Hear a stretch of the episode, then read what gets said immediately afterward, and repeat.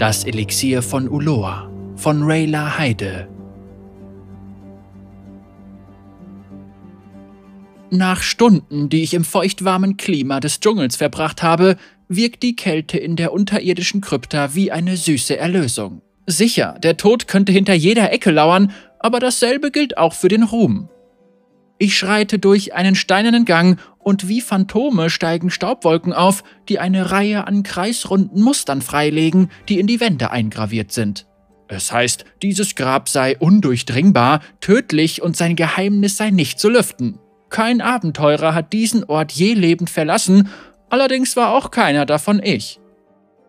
Bisher habe ich kilometerlange labyrinthähnliche Tunnel durchquert, mit Stacheln versehene Sandgruben überwunden, bin unter schwingenden Klingen hindurchgekrabbelt und habe zischende Grubenschlangen abgewehrt. Gerade schön genug für einen Besuch, aber leben möchte ich hier nicht.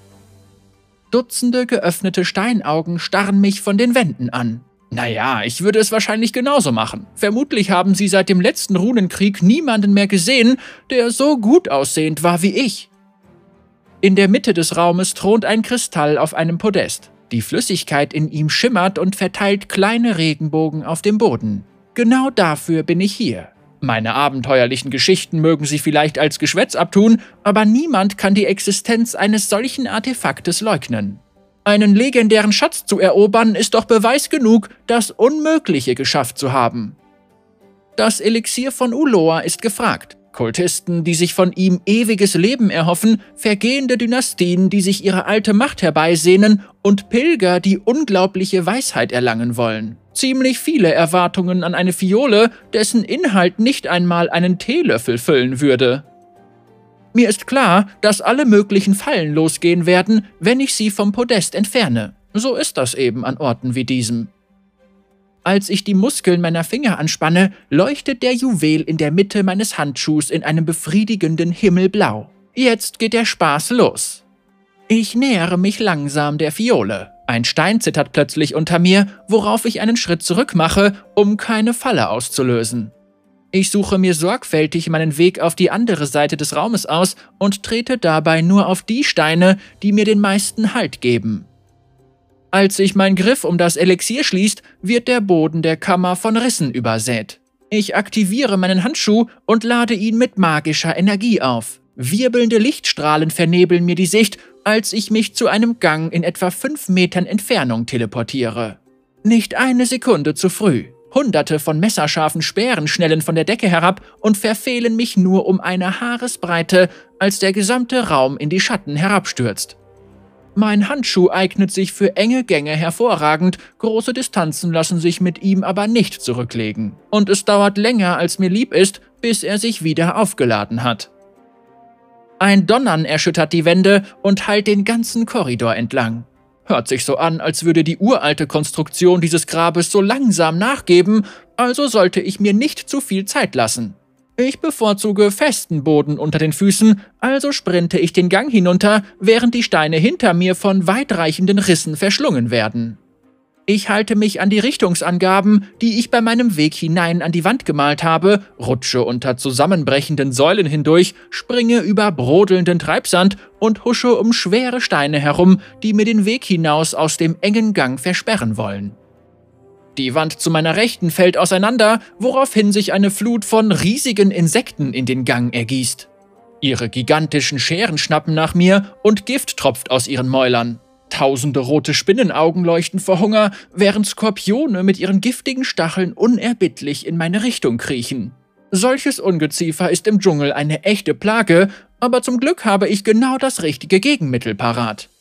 Für den Bruchteil einer Sekunde schließe ich meine Augen. Energien fließen durch meinen Arm, sie lassen meine Nerven regelrecht pulsieren, während ich meine Kräfte in das Juwel kanalisiere. Ich richte meinen Handschuh auf die größte Spinne aus. Als das Monster seinen Kiefer öffnet, entfessele ich einen gleißenden Strahl, der seinen Mund durchdringt und es in die krabbelnde Horde zurückwirft. Der Geruch von verbranntem Chitin sticht in meinen Hals und mein Magen dreht sich um. Ich drehe mich um und renne, während ich blendende Lichtstrahlen an jeder Biegung des Ganges hinter mich feuere. Ein Felsbrocken mit der Größe eines Hauses löst sich von der Decke direkt über mir. Glücklicherweise lädt sich mein Handschuh gerade rechtzeitig wieder auf, um mich einige Meter weiter vorne in einem wirbelnden Licht wieder auftauchen zu lassen. Die Stelle, an der ich eben noch stand, fällt in sich zusammen. Gerade rechtzeitig kann ich durch die kleine Lücke zwischen zwei umstürzenden Säulen hindurchrutschen, bevor sie sich gegenseitig zu Staub zermalmen. Ich renne in eine Kammer, deren Boden in Richtung der Oberfläche geneigt ist. Ein winziger Sonnenstrahl zeigt sich und ich renne grinsend in seine Richtung. Vor mir liegt die Freiheit.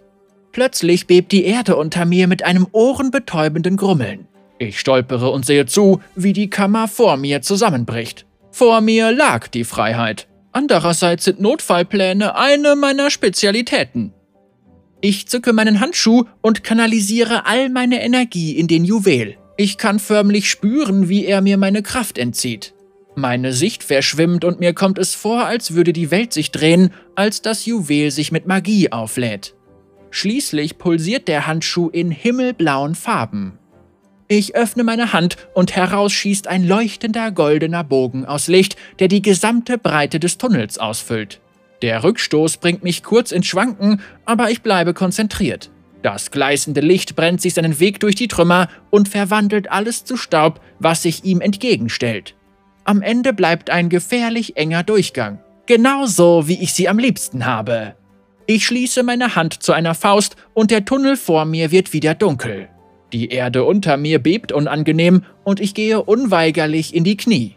Ich bin so ausgelaugt, dass ich mich kaum bewegen, geschweige denn stehen kann. Nur wenige Zentimeter von meinem Gesicht entfernt breiten sich Risse schneller aus, als ich ihnen folgen kann. Nicht gut. Dieses Grab wird nicht länger standhalten, also muss ich all meine Kraft aufbringen und in die Richtung sprinten, in der hoffentlich die Freiheit auf mich wartet. Ich verliere das Sonnenlicht aus den Augen. Ein weiteres Grummeln, um mich herum fallen die Wände zusammen. Ich schließe meine Augen und hechte durch das Loch. Ist doch nichts Schlimmes dabei, auf ein bisschen Glück zu hoffen. Und ich habe ziemlich viel davon.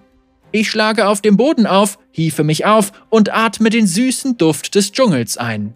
Hinter mir fällt der Eingang des Grabes vollständig in sich zusammen und lässt dabei eine wabernde Wolke aus uraltem Staub aufsteigen. Ich wische den Staub von meiner Kleidung, werfe meine Haare mit einem geübten Schwung zurück und verlasse den Ort. Wieder einmal habe ich das Unmögliche möglich gemacht. Ein weiterer Schatz, der als Beweis für meine extravaganten Geschichten dient. Und das alles schon vor dem Mittagessen.